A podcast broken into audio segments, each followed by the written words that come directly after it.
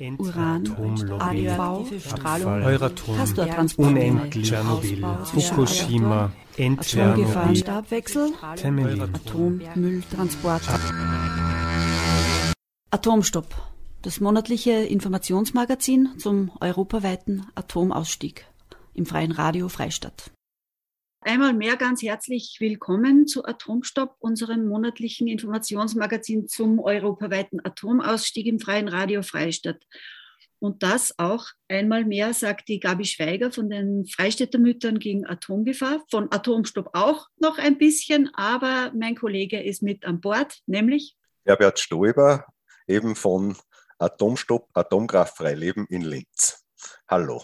Ja, grüß euch. Äh, worum geht's heute? Ganz kurz einmal gesagt, eine sehr, sehr herzliche Einladung zu unserer Nuclear Energy Konferenz 2023, die im Mai stattfinden wird. Die wird auf jeden Fall kommen. Und der Herbert wird dann noch berichten über eine sehr interessante, spannende und ungute Entwicklung auf EU-Ebene. Kannst du kurz umreißen, um was da geht? Ja, gerne das passt eben thematisch ganz gut zur NEC, weil soweit haben wir uns mit dem Thema der NEC schon beschäftigt, mit den Small Modular Reactors, dass die nie wirtschaftlich funktionieren werden. Äh, und warum dann trotzdem möglich ist, dort weiter zu forschen, zu überlegen, solche Reaktoren zu bauen, äh, das liegt daran, dass die Atomlobby sehr, sehr erfolgreich in ihrem Tun ist, nämlich immer wieder Gelder für die Atomindustrie aufzustellen. Und zwar auf EU-Ebene. Und da möchten wir uns heute Lehrbeispiele anschauen, wie versteckt, äh, aber gut das funktioniert. Danke, genau so ist es. Aber gleich zu Beginn mal die Eckdaten zu unserer Nuclear Energy Konferenz 2023. Und die steht unter diesem Titel Schöne neue Atomwelt, Brave New Atomic World findet statt am 16. Mai in den Redutensälen in Linz. Ist eine ganztägige Veranstaltung, wie immer. Und auch wie immer ist sie dreisprachig, und zwar Tschechisch, Deutsch und auf Englisch. Und wie immer auch ist sie hochkarätig besetzt. Das ist eine Konferenz, die wird sich über den ganzen Tag erstrecken. 9.30 Uhr beginnt die Registrierung.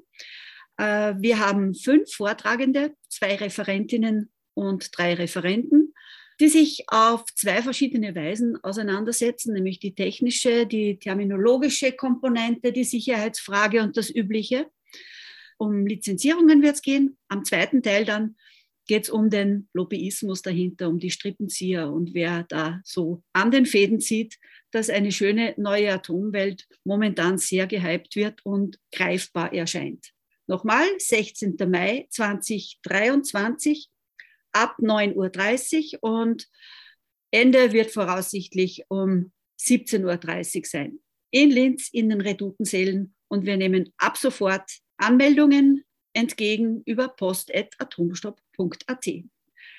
Am Ende der Sendung gibt es vielleicht noch ein bisschen was Ausführlicheres, aber jetzt schupfe ich einmal das Mikro rüber zum Herbert Stoiber, der sich mit einer bedenklichen spannenden und möglicherweise sehr gefährlichen Entwicklung auf EU-Ebene auseinandergesetzt hat. Herbert, your ja. Wir sind mitten im Thema Lobbyismus und ich möchte beginnen mit einem Zitat von Franz Timmermans, dem Vizepräsidenten, der für den europäischen Grünen Deal zuständig ist, der hat vor 14 Tagen anlässlich eines Vorschlages der EU-Kommission zur Reform des europäischen Strommarktes in der Presseaussendung äh, ganz hervorgehoben gesagt. In Europa werden Haushalte und Industrie künftig mehr und mehr auf erneuerbare Energien zurückgreifen. Sie sind der Schlüssel zur Energiesouveränität und zu unserer Unabhängigkeit von fossilen Brennstoffen. Wenn wir wollen, dass dieser Übergang möglichst schnell erfolgt und dass sich das für die Verbraucher in Form niedrigerer Stromrechnungen bemerkbar macht, müssen wir unseren Markt umbauen. Soweit Franz Timmermans, der uns sozusagen verspricht, dass wir günstigere Strompreise haben werden, wenn wir rasch auf erneuerbare Energien umsteigen. In derselben Presseaussendung, in derselben Hervorgehobenheit, genauso deutlich hat Kadri Simson, die Kommissarin für Energie äh, sich zitieren lassen. Und da bitte ich dich, Gabi, dass du dieses Zitat bringst. Ja, gern. Also die Kommissarin für Energie in der Europäischen Union artikuliert das so, die derzeitige Ordnung hat jahrzehntelang einen effizienten und gut integrierten Markt garantiert. Nun aber sorgen weltweite Verknappung und die russische Manipulation unserer Energiemärkte für astronomische Stromrechnungen. Mit unseren heutigen Maßnahmen wollen wir EU-weit für stabile und berechenbare Energiekosten sorgen. Nur wenn wir Investitionen in erneuerbare Energien fördern, können wir die Ziele äh, des Green Deals, des grünen Deals erreichen und die EU auf Jahrzehnte zur treibenden Kraft in diesem Bereich machen. Ja, also anlässlich eines Vorschlages der EU-Kommission zur Reform des Strommarktes zwei Versprechen, günstige, leistbare Strompreise mit Investitionen in erneuerbare Energien. Was dann tatsächlich vorgeschlagen wurde von der Europäischen Kommission, werden wir viel später sehen. Aber zuerst müssen wir einmal zurückblicken, warum war überhaupt eine Reform des Strommarktes notwendig. Und da geht es jetzt relativ weit zurück, nämlich in die Zeit der Covid-Pandemie, wo Produktionseinschränkungen weltweit äh, notwendig waren, Produktionsstillstände, die Energienachfrage ist extrem gesunken und dann, als sich gezeigt hat, die Pandemie läuft langsam aus, hat man weltweit die Produktion wieder hochgefahren, als wäre nichts gewesen. Man muss leider sagen, die Welt hat nichts aus der Pandemie gelernt. Äh, man hätte ja auch die Konsequenz ziehen können und nicht mehr so produzieren wie vorher. Man hat ja recht deutlich gesehen, dass äh, weite Teile der Bevölkerung auf vieles verzichten können. Diese Konsequenz hat man leider nicht gezogen und hat eben die Produktion wieder hochgefahren. Es hat aber recht gestottert in vielen Ländern. Und als dann China angefangen hat, das ja ein sehr striktes Covid-Regime hatte, auch die Produktion hochzufahren, ist es zu ersten Energieengpässen gekommen. Wir reden hier von Sommer 2021. Und so sind dann erste Verwerfungen in den Energiemärkten zum Tragen gekommen. Das war noch nicht dramatisch. Aber dann im Herbst 2021 steigen die Gaspreise ganz, ganz drastisch nämlich innerhalb von wenigen Wochen auf das Fünffache des Durchschnitts der Monate davor. Also eine ganz dramatische Explosion, muss man schon sagen, der Gaspreise. Äh, und auf der Suche nach den Ursachen ist man schnell draufgekommen, dass Gazprom, der russische Gaslieferant, die Speicher in Europa nicht so befüllt, wie das in den vergangenen Jahren selbstverständlich war und worauf man sich gerade auch in Österreich vollkommen verlassen hat. Also Österreich hat ja weitaus den größten Teil seines Gases äh, aus Russland importiert. Gazprom befüllt die Speicher nicht, der Winter kommt, die Märkte, wie es immer heißt, werden nervös, wer auch immer diese Märkte sind, und man weiß nicht so recht, warum sich Gazprom so verhält. Das werden wir später dann ganz, ganz deutlich erfahren und zu spüren bekommen. Aber jetzt ist es eben so, die Gaspreise steigen, Gazprom wird äh, gebeten, weiter zu liefern. Russland hat dann Argumente, warum es nicht so viel liefern kann. Einmal ist es ein technischer Ausfall, einmal ist es etwas anderes. Und die Gaspreise ziehen unmittelbar nach sich eine Erhöhung der Strompreise. Und so sind dann Mitte Oktober 2021 die Strompreise, und wir reden hier nur von den Großhandelspreisen, also den Preisen, die auf den Strombörsen zwischen den großen Produzenten und den großen Lieferanten gehandelt werden, auf das Dreifache gestiegen im Vergleich zum Schnitt der Monate davor, also im Vergleich zum Schnitt des ersten Halbjahres. Also Gaspreise auf das Fünffache, Strompreise auf das Dreifache. Wie gesagt, die Strompreise hängen recht eng an den Gaspreisen und das kommt daher, dass der Strompreis nach dem Merit Order Prinzip berechnet wird. Das ist ein sehr vereinfachendes volkswirtschaftliches Modell, das sozusagen faire, gut funktionierende Strompreise garantieren soll. Und ich werde es noch einmal vereinfachen äh, in der Erklärung. Man kann sich das so vorstellen, dass der Strompreis danach berechnet wird, was das letzte zugeschaltete Kraftwerk äh, für einen Strompreis hat. Also wenn die Wasserkraftwerke zu wenig Strom produzieren, wenn Wind- und Solaranlagen nicht genug Strom produzieren, sondern darüber hinaus Strom gebraucht wird, dann ist das selbstverständlich Strom aus Gaskraftwerken. Und dieser Preis gibt dann für die Großhändler den Preis für den gesamten Strom vor. Merit-Order-Prinzip. Tatsächlich wird nach diesem Prinzip nur ein Bruchteil des Stromes gehandelt. Der ganz große Rest wird lange vorher, zum Teil Monate, Jahre vorher äh, an Großhandelsbörsen gekauft. Trotzdem hat das Merit-Order-Prinzip zumindest dazu geführt, dass sich äh, die Stromindustrie lange Zeit eine goldene Nase verdienen konnte. Ja, und in dieser Gemengelage äh, werden erste Stimmen laut, Brüssel möge doch, also die EU, äh, möge doch den Strommarkt anders aufstellen.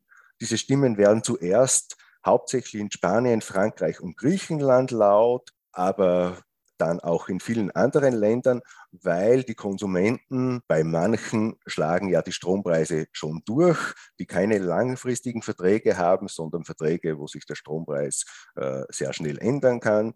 Langsam werden die Konsumenten nervös und in den Medien ist schon eine gewisse Hysterie feststellbar. Und so handelt die Europäische Union, konkret Europäische Kommission, sehr, sehr schnell, indem sie eine Mitteilung herausgibt, also einen Leitfaden, in dem sie ein Instrumentarium festlegt, aus dem sich die Mitgliedstaaten bedienen können, um dem rapiden Preisanstieg auf den Energiemärkten Einhalt zu gebieten. Und in diesem Leitfaden heißt es unter anderem, und da zitiere ich jetzt einige Sätze, die ich diesem Leitfaden entnommen habe, die Kommission wird auch Investitionen in erneuerbare Energien und Energieeffizienz unterstützen. Unser langfristiger Übergang zu sauberen Energiequellen und die entsprechenden Investitionen sollten gewährleistet werden. Der Übergang zu sauberer Energie ist die beste Absicherung gegen künftige Preisschocks und muss beschleunigt werden. Die EU wird weiterhin ein effizientes Energiesystem mit einem hohen Anteil erneuerbarer Energien entwickeln. Und ein letztes Zitat. Die Kommission trägt bei zu einer erschwinglichen, gerechten und nachhaltigen Energiewende für Europa und höherer Energieunabhängigkeit. Durch Investitionen in erneuerbare Energien und Energieeffizienz soll die Abhängigkeit von importierten fossilen Brennstoffen reduziert werden, denn der Übergang zu sauberer Energie ist die beste Absicherung gegen Preisschocks und muss nicht zuletzt im Hinblick auf den Klimaschutz beschleunigt werden. Also für mich hört sich das jetzt alles ganz toll an. Die EU gibt einen großen Leitfaden heraus, an dem sich die Länder orientieren können. Und da ist die Rede von erneuerbarer Energie, Energieeffizienz, sauberen Energiequellen, gerechter Energiewende, alles Dinge, die man vorbehaltlos unterstützen kann. Und dieser Leitfaden umfasst insgesamt 24 Seiten da kommt der Begriff erneuerbar 43 Mal vor, nachhaltig immerhin fünfmal. Einen Hinweis auf Nuklearenergie, Atomenergie, Uran, Nuklearstrom oder irgend so etwas haben wir in diesem Leitfaden überhaupt nicht. Aber ich muss jetzt mal äh, fragen, du sprichst von der Zeit vor diesem Überfallsangriff Russlands auf die Ukraine. Da hat sich einiges geändert. Also ich glaube schon, dass du jetzt von bis Februar 2022 sprichst. Genau, genau. Ich bin noch immer in der Zeit von Sommer 21 bis Herbst 21. Dieser Leitfaden, aus dem ich jetzt zitiert habe, ist schon im Oktober 21 herausgekommen. Dort steht das drinnen. Das ist alles Entwicklung vor dem Angriff. Also Ganz kurz zusammengefasst, damit es nicht zu verwirrend wird. Wir haben Verwerfungen in den Märkten. Äh, die Märkte sind nervös. Das wird ganz breit Bericht erstattet und es werden auch die Konsumenten nervös. Die EU wird aufgefordert zu handeln und gibt einen Leitfaden heraus, in dem sie betont, dass erneuerbare, nachhaltige Energieträger der richtige Weg sind, um auf lange Sicht stabile Energiepreise zu haben. Und dann kommt das, worauf du jetzt angesprochen hast, Gabi, nämlich dieser verbrecherische Totalangriff auf die Ukraine durch Russland. Die Konflikte sind ja schon 2014 in kriegerische Ereignisse äh, übergegangen, aber äh, das war regional beschränkt auf im Wesentlichen zwei Regionen und die Krim. Aber jetzt, Februar 2022, ein äh, Totalangriff auf die Ukraine. Kiew mhm. wird bombardiert und so weiter.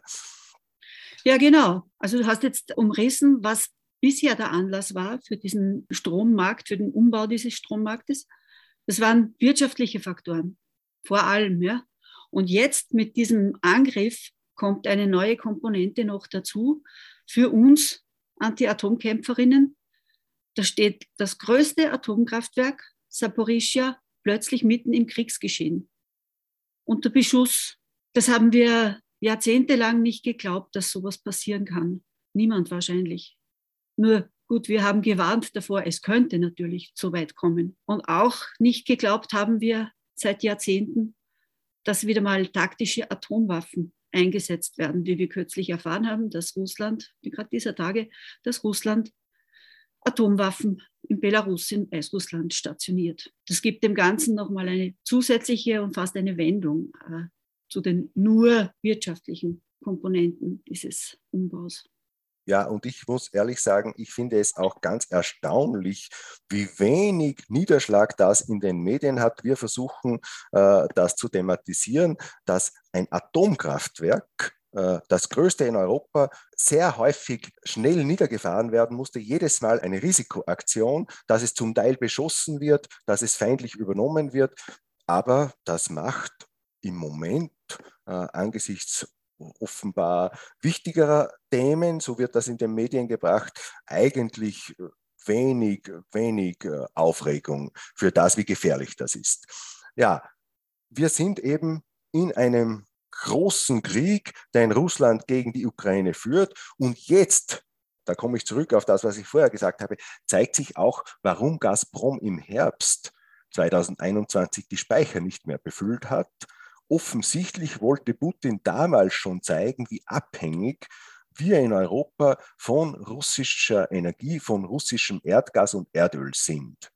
Und das ist ihm ja gut gelungen. Die Preise sind schon vor dem Angriff angestiegen, aber jetzt, nach dem Angriff, explodieren die Gas- und Strompreise förmlich. Sie schießen nach oben.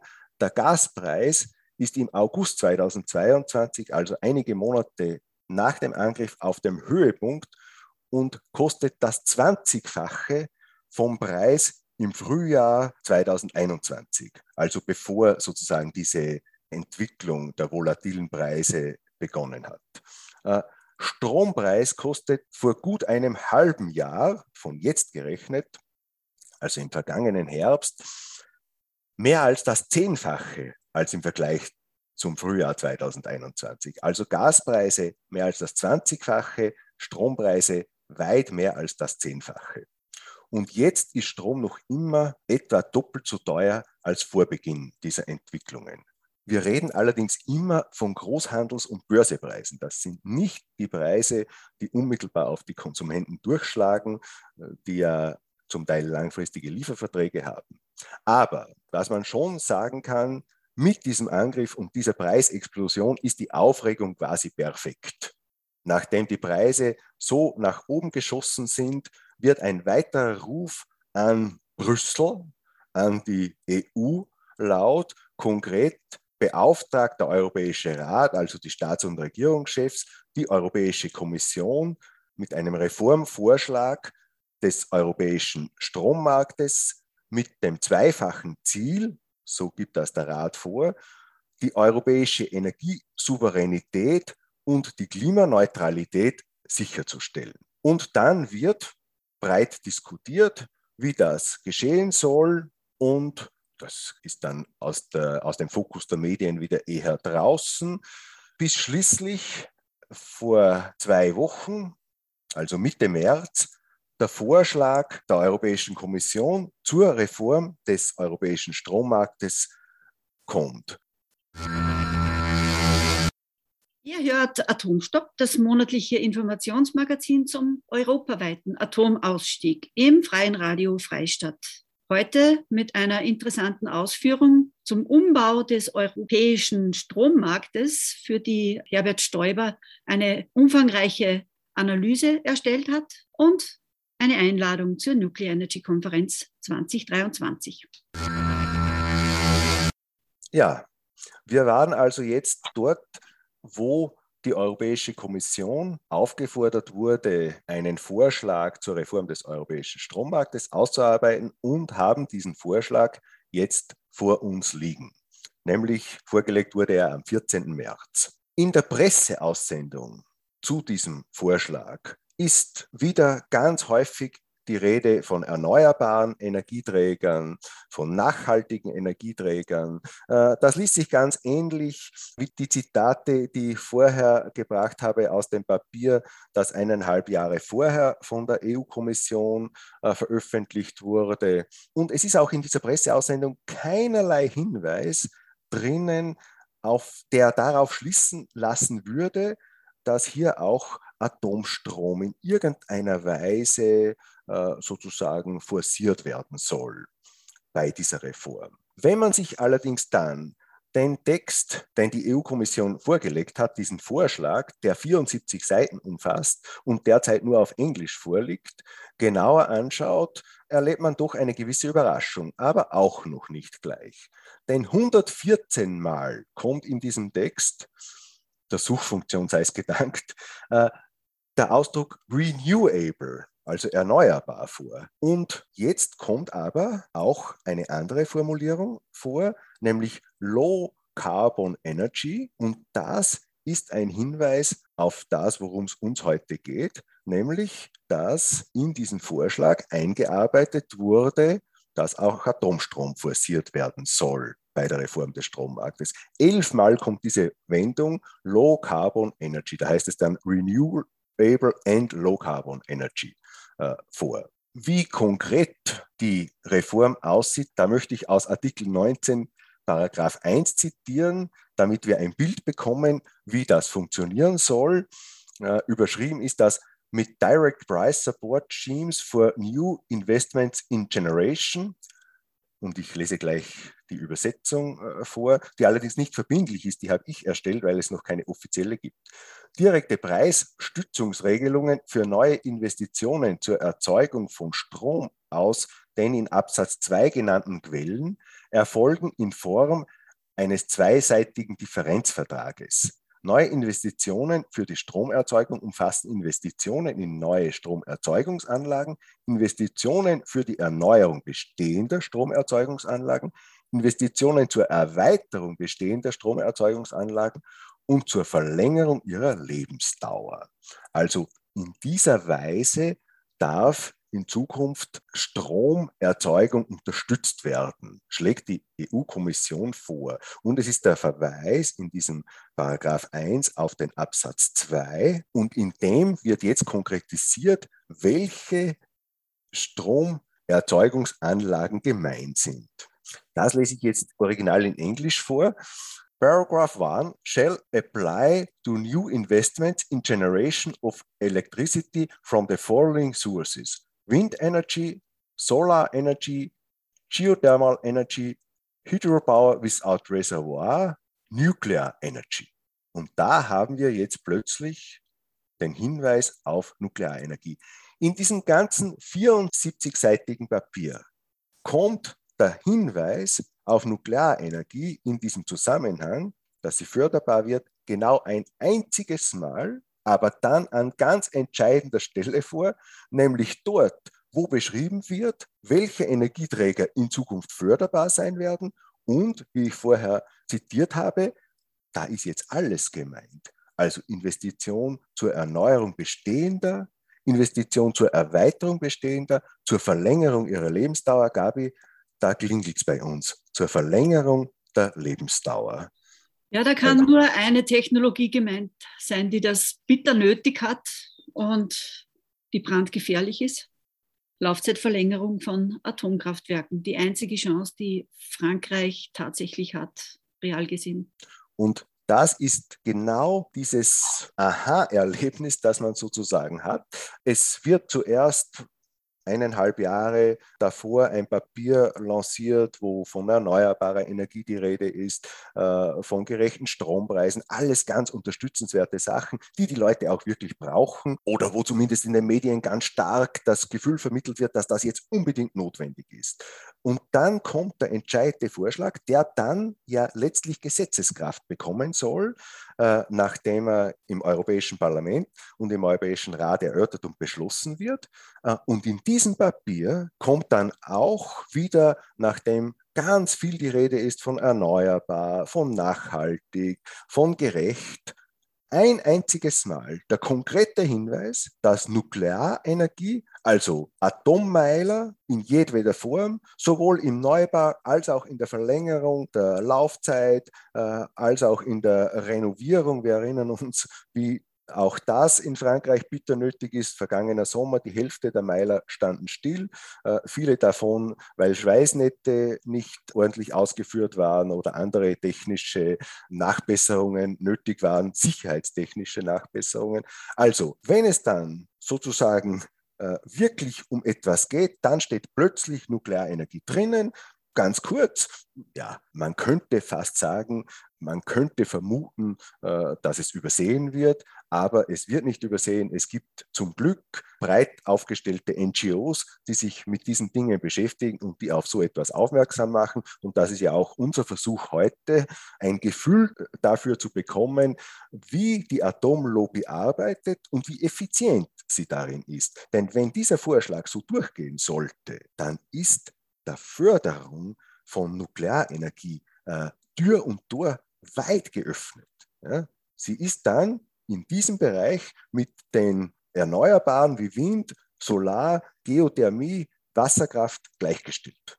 Für mich wäre das Resümee daraus, also natürlich, äh, dass äh, wir uns äh, weiter damit beschäftigen werden und die Öffentlichkeit darauf aufmerksam machen werden, bei Politikern intervenieren werden, dass dieser Vorschlag so nicht beschlossen wird. Das ist äh, das eine. Aber das andere ist, äh, wenn man sich das durchüberlegt, wie man auf diese Idee kommen kann. Wir haben diese ganze Entwicklung deshalb, weil wir von russischem Gas massiv abhängig waren. Wir, da meine ich ganz Europa, Österreich ganz besonders.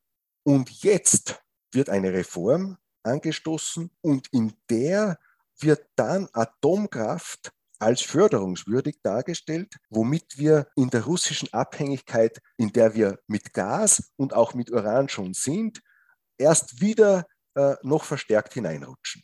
Ja, also deine Ausführungen lösen bei mir erstens einmal ein Déjà-vu-Erlebnis aus. Genauso ist das bei der Taxonomieverordnung passiert, sukzessive, stückerweise immer weiter rein, dass auch Nuklearkraft plötzlich als grün tituliert werden darf. Wirklich ganz ähnliche Matrix, ja. Und wie wir später hören werden, auch wie es dazu gekommen ist und wie es dazu kommen könnte, welche Verhandlungspartner hier an geheimen Tischen sitzen und die solche Deals, solche wirklich schmutzigen Deals ausverhandeln zu Russland noch eins, also du hast von der Abhängigkeit gesprochen, die eh jetzt schon besteht, die sehr hohe Abhängigkeit nicht nur von Gas, sondern auch von äh, Brennstoff Uran beziehungsweise Aufarbeitung, die ist ja jetzt schon gegeben.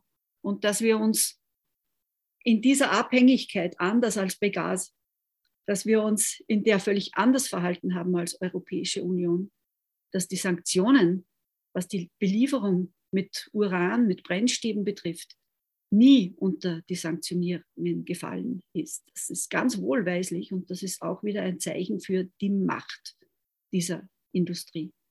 Aber jetzt zurück zu dem, was ich kurz vorher schon angerissen habe. Wir sind natürlich nicht untätig, weil äh, ja ein gewisser Kanzler Nehammer auch eine sehr interessante Aussage zu diesen Geheimverhandlungen getätigt hat und ja. eine Wahrscheinlichkeit ausgesprochen hat, von der wir eh schon irgendwie, wie man rustikal sagt, das haben wir in der Blase gespürt, dass wieder so irgendwas kommt. Darf ich dich bitten um die weiteren Ausführungen, Herbert? Ja, das wäre jetzt äh, das zweite Beispiel, äh, wie Lobbying funktioniert. Und das ist jetzt ein Beispiel, da konnte man quasi in Echtzeit zusehen, wenn man aufmerksam verfolgt hat, weil sich das in den letzten Tagen abgespielt hat, was da vor sich gegangen ist. Es war der EU-Gipfel am Donnerstag und Freitag in Brüssel mit den Staats- und Regierungschefs. Und dort wurde zur Überraschung äh, vieler von Deutschland plötzlich darauf bestanden, dass Verbrennungsmotoren über 2035 hinaus auf die Straße gebracht werden dürfen. Eine Forderung, die schwer nachvollziehbar ist, weil wir von einem Zeitraum reden, der in 12, 13 Jahren sein wird. Äh, und dann geht es nur um neu zugelassene Verbrennungsmotoren.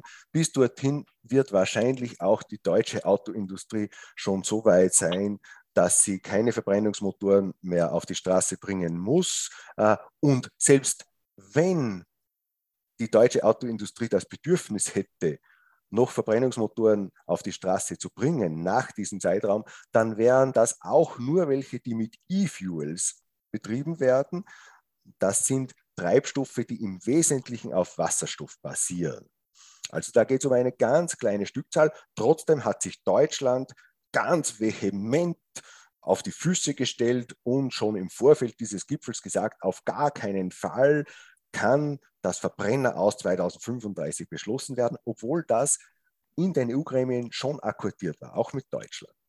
Auch der österreichische Bundeskanzler hat sich dieser Forderung angeschlossen, ganz unverständlich, äh, denn für Österreich ist das dann noch einmal unbedeutender, äh, ob 2035 noch ein paar Verbrennermotoren produziert werden oder nicht. Das wird selbst der österreichischen Autoindustrie keine, keine großen schlaflosen Nächte bereiten. Aber es war dann so weit, äh, dass äh, der Gipfel von diesem Thema quasi überschattet war, äh, obwohl das Thema an sich gar nicht auf der Agenda stand. Und Frankreich hat eine interessante Position eingenommen, denn Frankreich hat gesagt, jedenfalls muss das Verbrenner aus 2035 kommen. So ist es vereinbart und wir werden keinen Zentimeter davon abrücken. Also zwei Justamentstandpunkte für etwas, das in zwölf Jahren vielleicht noch eine kleine Bedeutung haben könnte. Ja? Und wie hat sich das dann aufgelöst? Frankreich besteht darauf, dass das, was eigentlich schon vereinbart ist, durchgezogen wird, Verbrenner aus ab 2035. Deutschland, unterstützt von Österreich, sagt, nein, das wollen wir nicht, das muss noch einmal aufgedröselt werden und weiter verhandelt werden. Und dann hört man plötzlich, zuerst vom österreichischen Bundeskanzler, dass Frankreich einlenkt. Und er wird dann gefragt, weil das äh, Überraschung für viele ist, ob sich Frankreich im Gegenzug zu diesem Abrücken vom Verbrenner aus 2035 Atomkraft als erneuerbare Energie einstufen lassen möchte. Und Karl Nehammer sagt darauf, dass Frankreich natürlich zugunsten der Atomindustrie interveniert hat und man sich darauf geeinigt hat, das Thema im Energieministerinnen und Energieministerrat zu diskutieren. Und da haben bei mir dann die Alarmglocken geläutet, denn zuerst Justament-Standpunkte, dann ist Frankreich angeblich abgerückt. Offiziell hat man das von Frankreich bislang nicht gehört, aber es gibt offenbar eine Einigung, auch mit Verweis oder auch unter Besprechung der Atomindustrie und die Energieministerinnen sollen sich am Energieministerrat einigen. Der ist übrigens heute der Energieministerinnenrat. Wir wissen allerdings nicht, ob das schon auf diesem Energieministerinnenrat geschehen soll. Aber offensichtlich gibt es irgendein Zugeständnis an Frankreich und Frankreich will ja viele Zugeständnisse. Frankreich hat dauernd und permanent Wünsche, äh, was die Nuklearindustrie betrifft. Äh, auf ganz vielen verschiedenen Ebenen ist Frankreich da unterwegs, um für die Atomindustrie Geld aufzustellen. Leider sehr erfolgreich und offensichtlich auch hier wieder läuft es auf einen faulen Kompromiss hinaus. Mehr wissen wir allerdings noch nicht, weil nicht klar ist, was konkret Frankreich möchte. Das kann sein endgültig Wasserstoff, der äh, mit Atomenergie erzeugt wird, als grün einstufen lassen möchte. Aber Frankreich hat, wie gesagt, auch viele andere Wünsche. Auch da müssten wir genau beobachten, wie sich das entwickelt. Und auch das scheint mir ein Musterbeispiel zu sein, wie man geschicktes Lobbying aufsetzt. Man stellt sich auf einen Justamentstandpunkt, im Prinzip in dem Fall sogar zu Recht, denn das war beschlossen, das Verbrenner aus 2035, das war akkordiert, so muss man sagen. Äh, und dann gibt man nach und natürlich nicht ohne Gegenleistung und lässt sich die Atomenergie in irgendeiner Weise weiter subventionieren. Da sind wir jetzt bei unserem nächsten Thema, nämlich bei der Nuclear Energy Konferenz, äh, die sich mit den Small Modular Reactors, mit diesen sogenannten kleinen Reaktoren, die in Wahrheit äh, zum Teil groß, zum Teil größer als bestehende jetzige Reaktoren äh, sind und die nie wirtschaftlich sein können. Das lässt sich ganz, ganz einfach nachrechnen. Äh, aber man will Forschungsgelder dafür lukrieren, um sich äh, wenn man es genau analysiert, weiter in eine Sackgasse forschen zu können. Gabi, du möchtest ja die, oder du wirst uns die Nuclear Energy Konferenz jetzt noch ein bisschen genauer präsentieren, denn wir hoffen auf rege Teilnahme. Es wird internationales Publikum äh, da sein und hochkarätige internationale Expertinnen und Experten werden uns aufzeigen, äh, was an diesem äh, Hype um die SMA alles faul ist. Ja, danke Herbert. Erstens mal für die wirklich interessante Analyse zur aktuellen Lage am Energiemarkt in Europa. Ja, wie eingangs schon gesagt, wird es wieder eine Nuclear Energy Konferenz geben. Das ist eine Konferenz, die abwechselnd in Prag und in Linz stattfindet seit 2014. Und somit ist das die zehnte ihrer Art, die fünfte, die wir in Oberösterreich ausrichten. Und ja, wir versuchen nach mehreren Jahren, drei Jahre sind es, glaube ich, insgesamt gewesen, 21, 22 und 20 auch schon, ja, drei Jahre, wo die Konferenz nur als Online-Veranstaltung stattfinden konnte. Und wir hoffen, dass wir bei der Präsenzveranstaltung am 16. Mai in den Linzer Redutenseelen wieder den Anschluss an gewohnte Ausprägungen dieser Nuclear Energy Konferenz finden können. Brave New Atomic World, äh, schöne neue Atomwelt, das ist der übergeordnete Titel für diese Konferenz und wir haben für euch wieder interessante Vortragende gewinnen können.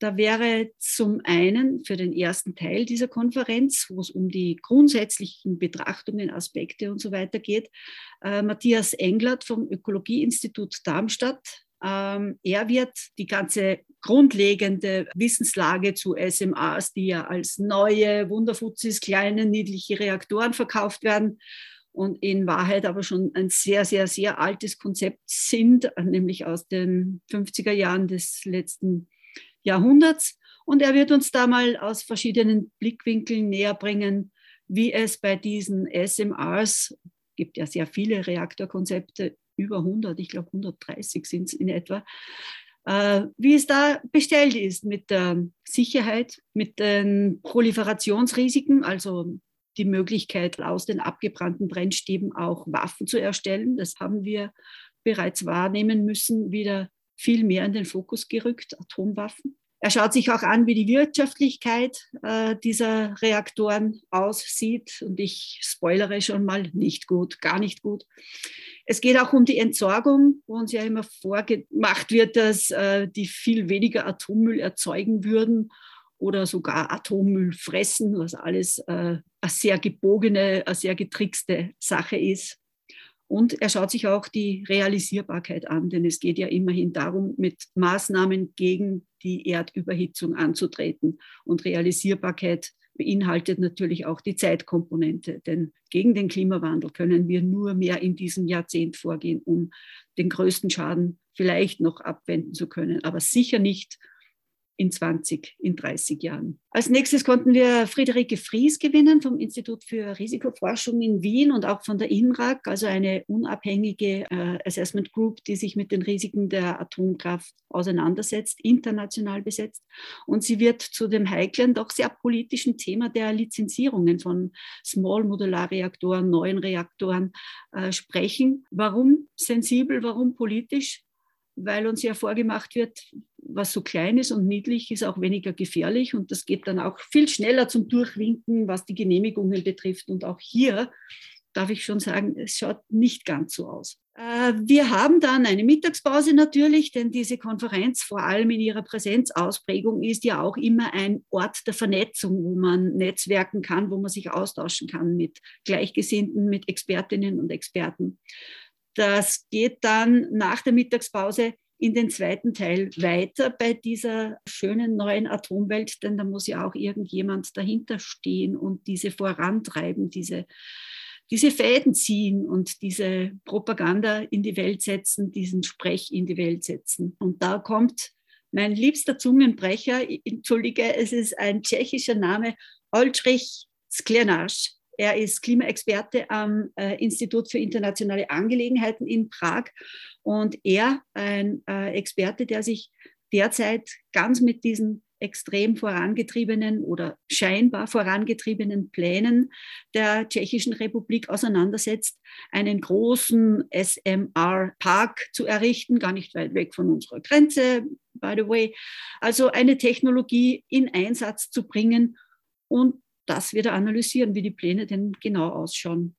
Danach kommt Günther Herrmeier, er vertritt in dieser Konferenz äh, quasi die NGO-Perspektive. Er ist von Uranium Network, er ist von Don't Nuke the Climate und er ist vor allem ein langjähriger Beobachter der COPs, also der Klimakonferenzen und hat äh, äh, mit eigenen Augen, mit eigenen Ohren miterleben müssen, wie in den letzten Jahren die Atomlobby immer unverblümter diese Klimakonferenzen einseitig vereinnahmt hat. Und darüber wird er berichten. Zum Schluss kommt noch eine Juristin. Christiana Mauro ist Expertin für Bürger- und EU-Recht. Sie ist auch unabhängige Juristin und schaut sich eben ganz genau an, äh, wie es mit dem Lobbyieren versus Bürgerbeteiligung aussieht. Und ihr Vortrag heißt Infrastruktur der Anführungszeichen sauberen grünen Anführungszeichen zu Lobby. Ja, und weil das immer recht gut angekommen ist, gibt es nach einer kurzen Kaffeepause auch noch ein allgemeines Panel, also eine Publikumsdiskussion, bei der dann auch noch nähere Fragen gestellt werden können an die Expertinnen und Experten. Ja, und dazu möchten wir euch einladen. Das ist uns ein großes Anliegen, dass möglichst viele sich das vor Ort anschauen. Die Konferenz ist wie immer kostenlos, wird ermöglicht vom Land Oberösterreich und wir bitten um Anmeldungen unter post.atomstopp.at. Sicher eine ganz einmalige Chance, sich mit diesem Thema, das ja mehr und mehr gehypt wird und eben gerade auch, wie du erwähnt hast, in Tschechien äh, ganz groß gespielt wird, äh, eingehend zu beschäftigen auf einem Niveau, äh, das man sonst zu diesem Thema kaum bekommen wird. Denn wenn man sich die Websites der SMA-Produzenten wie Rolls-Royce oder so ansieht, dann schauen dort diese Meiler aus, als wären es schöne Abenteuerspielplätze. So wird das dargestellt. Also da ist ganz viel Propaganda dahinter und äh, ganz wenig Realität. Ja. Und da hat man sicher bei der Konferenz mhm. äh, die einmalige Chance, äh, sich auf einem wissenschaftlichen Niveau mit diesem Thema auseinanderzusetzen. Ja, also nochmal eine herzliche Einladung von uns, von Herbert Stoiber und von mir, Gabi Schweiger, beziehungsweise auch stellvertretend für das ganze Team. Und nicht vergessen, diese Konferenz wird in Kooperation der oberösterreichischen NGOs durchgeführt. Äh, mit an Bord ist auch das Anti-Atom-Komitee, das ihr auch vom Freien Radio Freistadt kennt, mit der monatlichen Sendung ausgestrahlt. Und ich darf auch noch äh, mit ein, zwei, drei vielleicht Kolleginnen vertretend für die Mütter gegen Atomgefahr beim Organisieren dieser Konferenz mit dabei sein. Ja, und wir kommen jetzt schon ans Ende unserer Sendung. Es gilt sich herzlich zu bedanken fürs Zuhören Ich möchte einmal mehr darauf aufmerksam machen, dass wir für Anregungen, Feedback, äh, Rückmeldungen, Fragen immer offen sind. Bitte am einfachsten zu stellen unter post.atomstopp.at. Ja, und natürlich wird äh, diese Sendung wie alle anderen unserer Sendungen auch wieder im Archiv aufrufbar sein zum Nachhören. Am besten auf unserer Seite unter Bild und Ton Radio. Das war's für heute. Ich verabschiede mich. Gabi Schweiger ist mein Name von den Freistädter Müttern gegen Atomgefahr, auch von Atomstopp. Und noch eine war im Studio. Herbert Stoiber von Atomstopp Atomkraft frei leben in Linz. Bis zum nächsten Mal. Bis zum nächsten Mal. Habt eine schöne Zeit.